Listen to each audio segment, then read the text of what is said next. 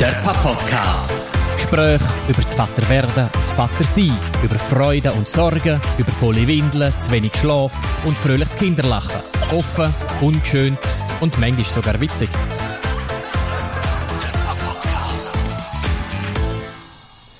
Michi, wir treffen uns wieder einmal für Aufnahmen zum Pub-Podcast. Es ist schon wieder eine Weile her, seit wir zusammen geschwätzt haben. Ähm, ich möchte heute ein bisschen in die Vergangenheit reisen, gedanklich. Und zwar ähm, ist so ein Thema, das jetzt gerade aktuell mit 50 Jahren Frauenstimmrecht und so und Gleichberechtigung von Mann und Frau in der Gesellschaft sehr aktuell ist, wie ich finde, ist so die Familienmodell und Väterrolle. Und mir nimmt es Wunder, wie das bei dir und bei euch war, lang bevor ihr tatsächlich da in dieser älteren Rolle angekommen sind. Ist das, hast du gewusst, was du für ein Vater sein möchtest, theoretisch, wo du lang bevor ihr über das Kind geredet habt oder wo ihr dann irgendwie euch entschieden habt, mal, wir möchten das Kind haben und auch euer Familienmodell. Wann habt ihr angefangen über das zu schwätzen? Ist das etwas, was ein Teil von deren Entscheidung war? Ja, wir wollen Eltern werden?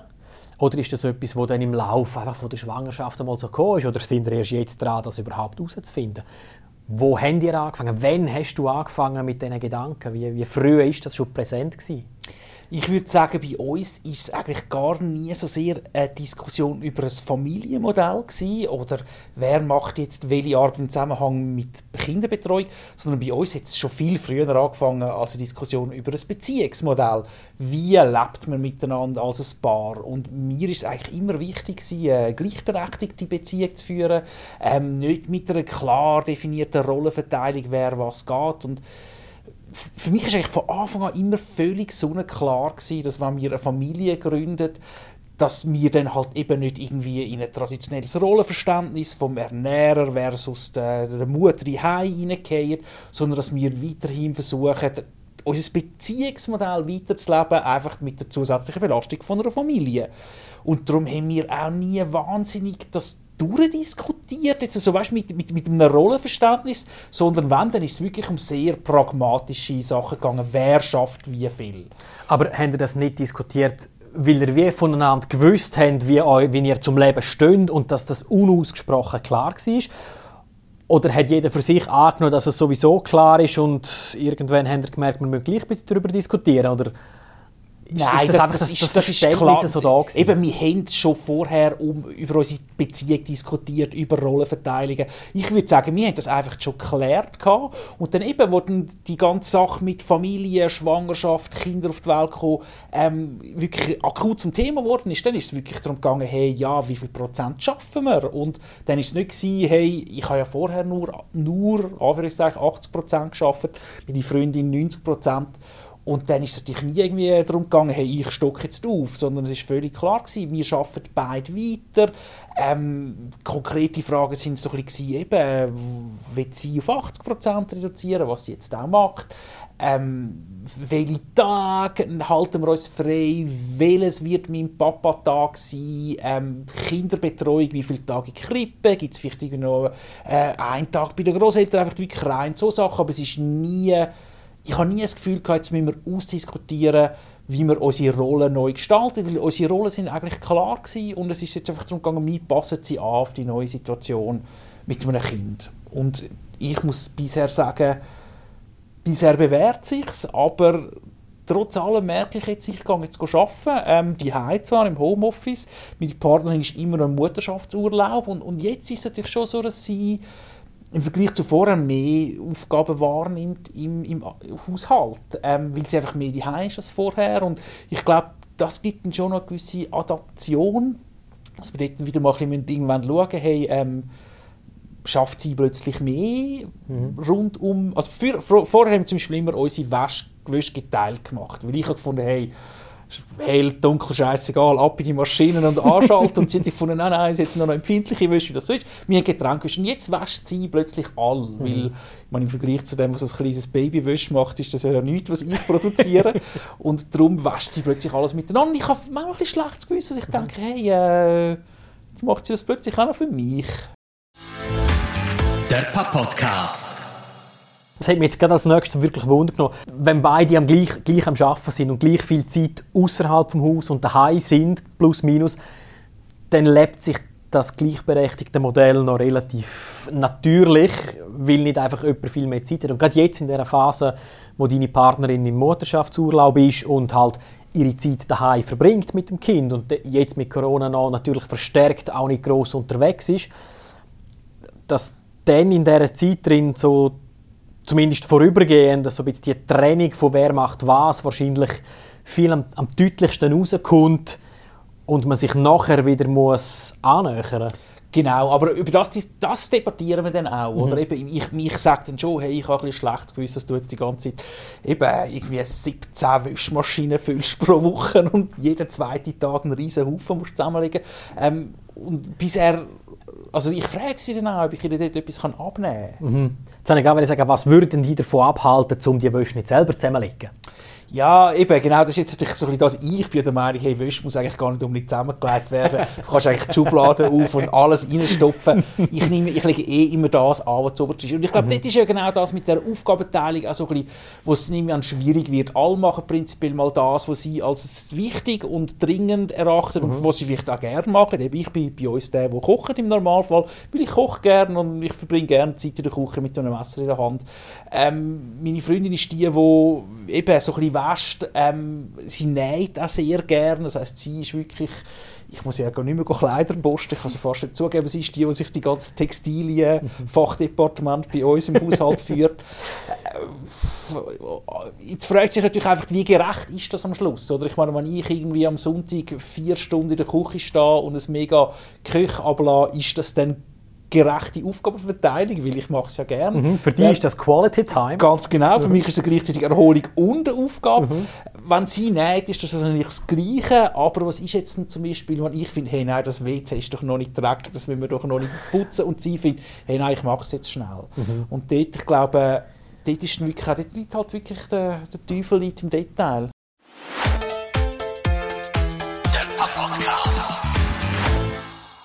Kann ich aus meiner Erfahrung definitiv auch so ein bisschen bestätigen. Das, das, dort sind wir der, der es sieht, macht es. Ja. Das, ist so, das ist immer so das. Oder? Wir, wir müssen das nicht abmachen, weil der, der es sieht, macht es einfach. Das ist so ein Spruch, wo, okay. wo man sich selber manchmal ein bisschen einredet und wo man auch jemanden mal hört. Und in der Realität sieht man halt nicht das Gleiche oder nicht gleich schnell oder gleich früh. Und es stören die gewisse Sachen viel schneller als deine Partnerin und sie stören andere Sachen viel schneller. Und wenn jetzt du Glück hast, in Anführungszeichen, stört die etwas, wo sowieso nur einmal im Monat mehr oder weniger ansteht. Und deine Frau stört dann halt etwas, wo man täglich muss machen, damit es aus dem Weg ist. Und dann hast du schon ein Ungleichverhältnis, das ist schon das Ungleichgewicht, das automatisch entsteht.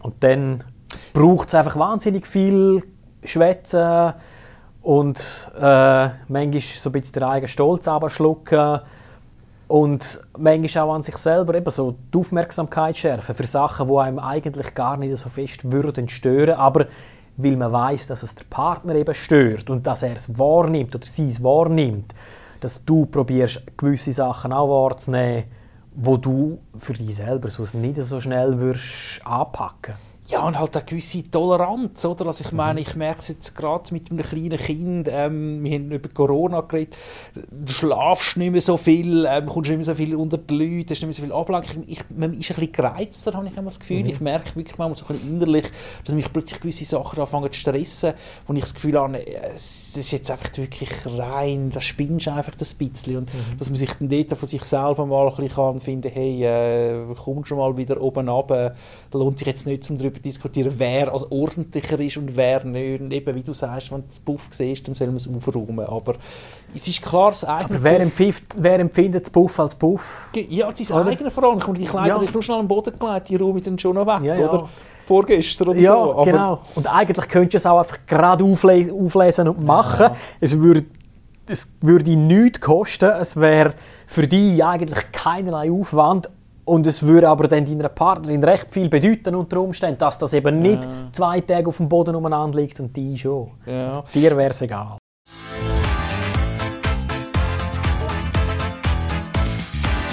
Der Papa Podcast. Hey, ich bin recht neugierig, wie das wird, wenn dann der Mutterschaftsurlaub von meiner Partnerin vorbei ist und es geht erschreckend nicht mehr lang. Ja, also so die Realität hey, knallt bald rein.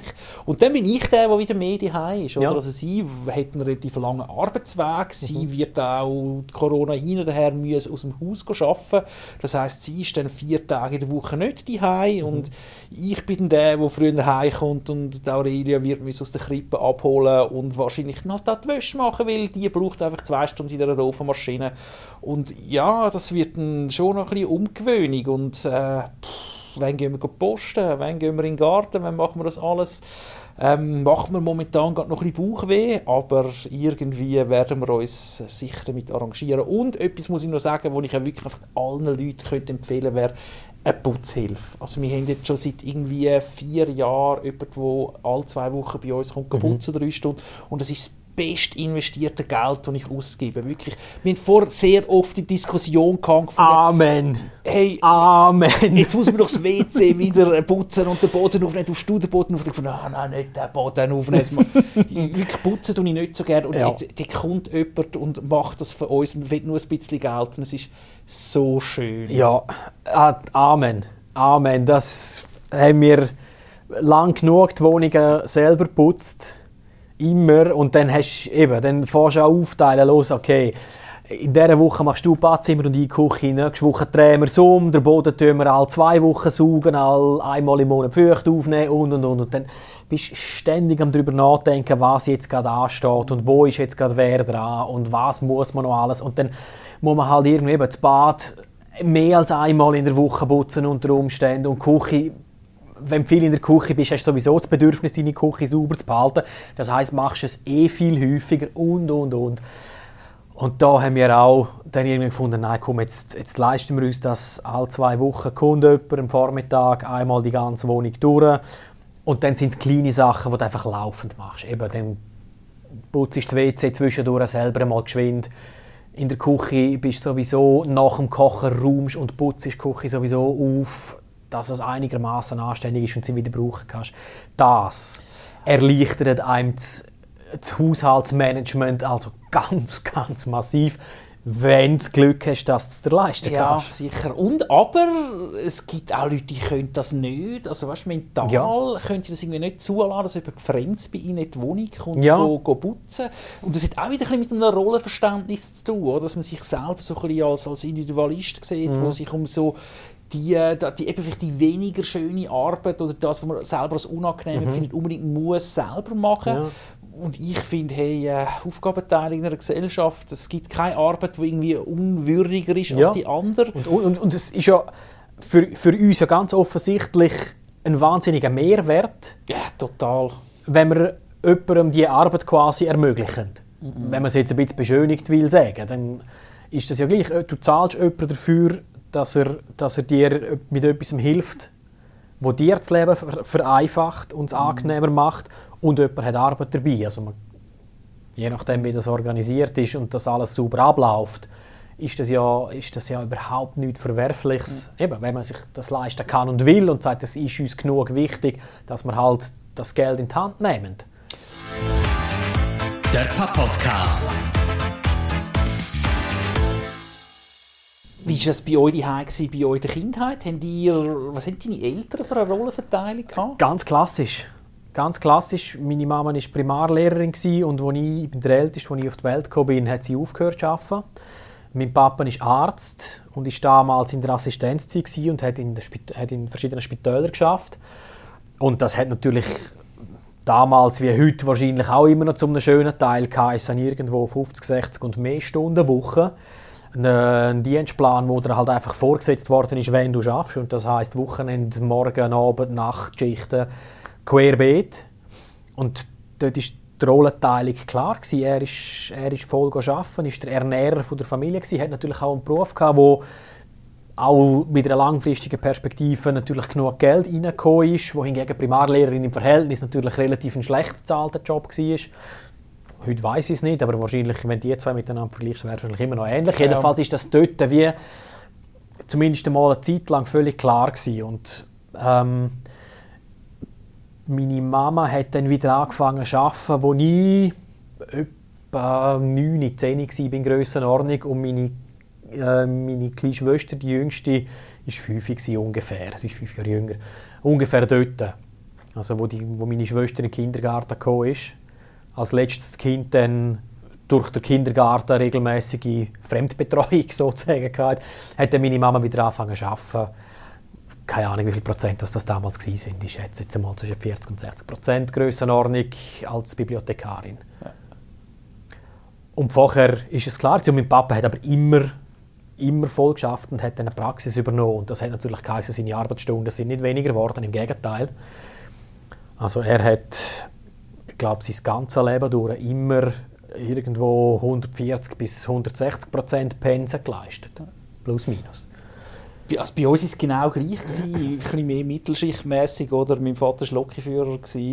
Ähm, meine Mutter Krankenpflegerin, auch genau aufgehört zu arbeiten, als die Kinder auf die Welt gekommen sind, später wieder angefangen mit einem Teilzeitpensum. Im Nachhinein muss ich einfach sagen, es ist eigentlich schade für meinen Vater, dass die Optionen, die ich heute habe, mhm. damals noch so ein bisschen vorne rausgestanden sind, weil er hat eigentlich wahnsinnig Freude gehabt mhm. an Kind und hat immer noch Freude an Kind. Er ja. hat Scheiss, wirklich Scheissfreude an seinen Enkel. Ich glaube, er wäre wahrscheinlich noch gerne mit uns einmal ein bisschen die geblieben und hätte so ein bisschen Kind gesehen aufwachsen, während dem arbeiten.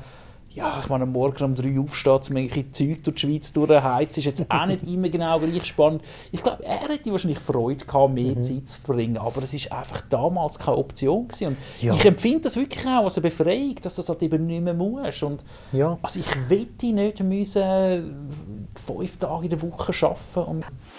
Der Papa-Podcast.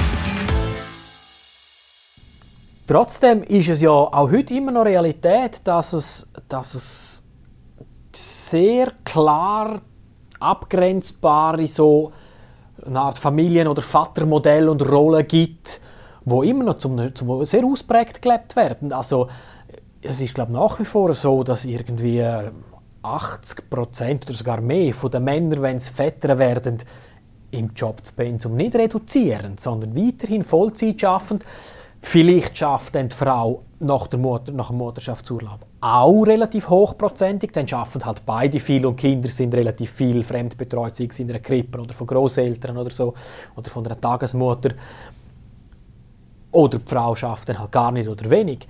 Aber dass der Vater das Pensum gezielt reduziert, weil er Vater wird und weil er mehr Zeit will daheim sein und mit den Kindern und im Haushalt seinen, seinen Anteil möglichst, möglichst gross will halten, damit, damit es eben gleichberechtigt ist als Gesamtkonstrukt, ist nach wie vor eher selten im, im, im gesellschaftlichen ja, Kontext. Und, aber da sind wir auch wieder bei uns, oder? Und, und, und bei dir, wie du deine Vaterrolle siehst, weil das hängt ja durchaus auch damit zusammen, eben, wie viel willst du schaffen oder wie viel hast du das Gefühl, du müsstest schaffen oder welche ökonomischen Zwänge existieren da. Das spielt ja dann alles mit ihnen. Und eben wir sind in der privilegierten Lage, um, um die Entscheidung treffen können aus, dem, aus der eigenen Motivation heraus.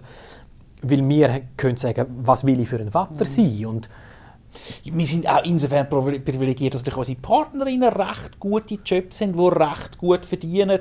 Ähm, also ich glaube, bei uns ist es beide so, dass unsere Partner verdienen mehr Geld als wir.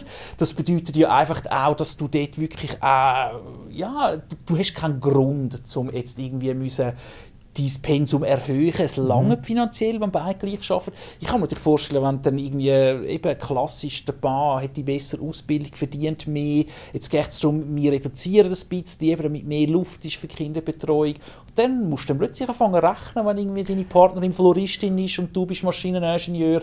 Ja, hey, das ja. geht dann, das spürst du dann, oder? Ja. Oder dann bist du in einer Situation, dass beide müssen viel arbeiten, damit ja. damit über die Runde kommst ein bisschen langt. Ja, Diese Situation hast du dann ganz schnell auch. Dort hast du dann auch nicht in dem Sinne Wahl. Sondern dann bist du dann halt auch mehr oder weniger dazu gezwungen, dass beide relativ hochprozentig arbeiten, damit genug Geld reinkommt. Der Podcast. Aber ich meine jetzt mal ganz unabhängig davon, ob du jetzt 90, 80 oder 60 Prozent schaffst als Vater. Was, was ist deine Vorstellung von dir als Vater gewesen, bevor du es tatsächlich geworden bist? Was hast du, wie hast du dich selber gesehen? Ja, das ist, eine gute Frage im Fall. Wie habe ich, das, wie habe ich mich selber gesehen? Ich habe nicht irgendwie das Gefühl gehabt, es gäbe jetzt irgendwie eine Art von Ideal, das ich erreichen muss. Ähm, ich habe irgendwie ein Ziel gehabt. Ich glaube, ich habe einfach... Ich, ich, ich, es ist jetzt das zusätzliche Mitglied in meiner Familie, das jetzt da ist, wo mich braucht. Und zwar für offensichtlich momentan mehr oder weniger alles, fängt beim Anlegen an und hört ein Speak Go. Das kann doch alles Mutter machen, die ist doch für das da. Da äh, braucht es auch der Vater nicht. Ich denke, ich sehe das einfach, das, also wie Haushaltsarbeit, das ist Arbeit, die muss erledigt werden und das teilen wir uns. Das Baby wird gewickelt, das Baby wird angelegt, okay, stillen kann ich es nicht, aber ich kümmere mich um die Aurelia. Und bald wird dann das mit der Breili kommen ja, und dann ist genau, Füttern genau. sowieso wieder ein Abenteuer. Aber weißt, ich habe jetzt auch nicht das Gefühl, dass irgendwie das dass irgendwie die Aurelia wahnsinnig davon profitiert, dass irgendwie ich um bin, im Gegensatz zu, zu nur Mutterbetreuung. Aber ich bin ja ganz sicher, dass irgendwie nicht darüber leidet. Ich meine, wenn man über Vaterrolle redet, dann ist immer so ein die, die Mutterrolle, die so total überhöht ist. Oder als, als wären nur Mütter in der Lage, ähm, ihrem Kind können die Bedürfnisse von den Augen abzulesen. Mhm. Ich finde, das ist halt auch ein ja, das ist auch ein alter Zopf. Oder? Ja, das ist ja auch überholt. Also das ist ja auch längstens wissenschaftlich bewiesen, dass es nicht eine Rolle spielt, ob das, welches Geschlecht das eine Bezugsperson von einem Baby hat und auch keine Rolle spielt, ob jetzt da ein Verwandtschaftsgrad besteht oder nicht, sondern entscheidend ist die Qualität von der Beziehung und, und von der Betreuung, die da ist. Ist das die Nähe, der Fokus, die Aufmerksamkeit, die Emotionen, die Intimität, wo, wo du mit deiner Tochter hast oder wo, du, wo, wo ein Baby mit irgendeiner erwachsenen Bezugsperson hat. Und dann glaube ich eben schon, dass das Kind und Aurelia jetzt im Speziellen davon profitiert, dass du da und präsent bist, dass es mehr als eine so eine stabile Beziehung gibt für das Kind, oder? Natürlich äh, mindestens einmal. Genau. Aber ob das jetzt du oder deine Partnerin ist, ist ja mal für das Baby in dem ersten Moment völlig genau, egal. Und genau. wenn es sogar zwei sind, umso besser. Ich denke Und mit jeder zusätzlichen Beziehung. Und dort, äh, das ist dann für mich wahnsinnig auch wichtig gewesen, dass ich, dass ich von Anfang an die Beziehung zu meinem Kind kann aufbauen kann, vom, vom ersten Tag an. Und das ist etwas, das merke ich jetzt, wo sie, wo sie bald sexy wird, wir haben wahnsinnig eine gute, neue Beziehung, die extrem intim ist und, und da, gibt's, da merke ich keinen qualitativen Unterschied zwischen der Art, wie Valentina mit mir umgeht und wie sie meine Nähe sucht und wie sie mit mir möchte schmusen und mich umarmen oder mit meiner Frau. Mhm. Da gibt es keinen qualitativen Unterschied, wirklich nicht. Der Papa-Podcast der Grundstein dafür, dass das heute so ist, der ist halt von Anfang an. Ich bin relativ sicher, dass das dass nicht irgendwie in den ersten vier Jahren primär die Mutter oder der Vater einfach eine Person die Hauptbindungsperson ist und dann kommt dann der Vater auch noch dazu und dann ist es nach zwei Jahren ist das als wäre als hätte es die ersten vier Jahre gar nichts gegeben, selbst wenn sich das Kind nicht daran erinnern kann die Bindung, die ist da und die geht über das bewusste Erinnern aus und ist wahnsinnig intensiv und wichtig. Und ich glaube, das gibt, das gibt einem Kind wahnsinnig Stabilität im Leben zu wissen, da gibt es die Menschen, auf die kann ich mich einfach immer bedingungslos verlassen und die sind immer für mich da und völlig egal, was für ein Seich das ich gemacht habe und ob ich jetzt einen Vasen umgeschmissen habe als Kind oder später, weiß ich nicht, was für BS abziehen als Teenager oder darüber aus, die sind einfach da und die Beziehung, das Urvertrauen, dass die da ist und dass die so stabil ist, das baust du nicht auf oder nicht mehr in dem Ausmaß auf, wenn erst irgendwie, wenn das Kind schon vier, fünf oder noch älter ist. Und für uns ist es ja doch auch viel schöner, wenn wir ja. mit unseren Kindern umeinander trollen und umeinander spielen, umeinander schmusen, als wenn wir mit unseren Arbeitskollegen über irgendwelche banale Themen wie Fußball oder andere erwachsene Themen reden, oder? Ja, auf jeden Fall. Und das ist etwas, das, bist du jetzt gerade drin und ich merke jetzt, wie wichtig das, das war, dass ich das damals können konnte und, und ich, ich, freue mich jeden Tag darüber, dass ich merke, die Beziehung ist so innig. Und ich finde das absolut grandios und es bereichert mein Leben ungemein. Der Podcast. Das ist der Papp Podcast ein Gespräch unter Vettern. Ciao zusammen und bis zum nächsten Mal.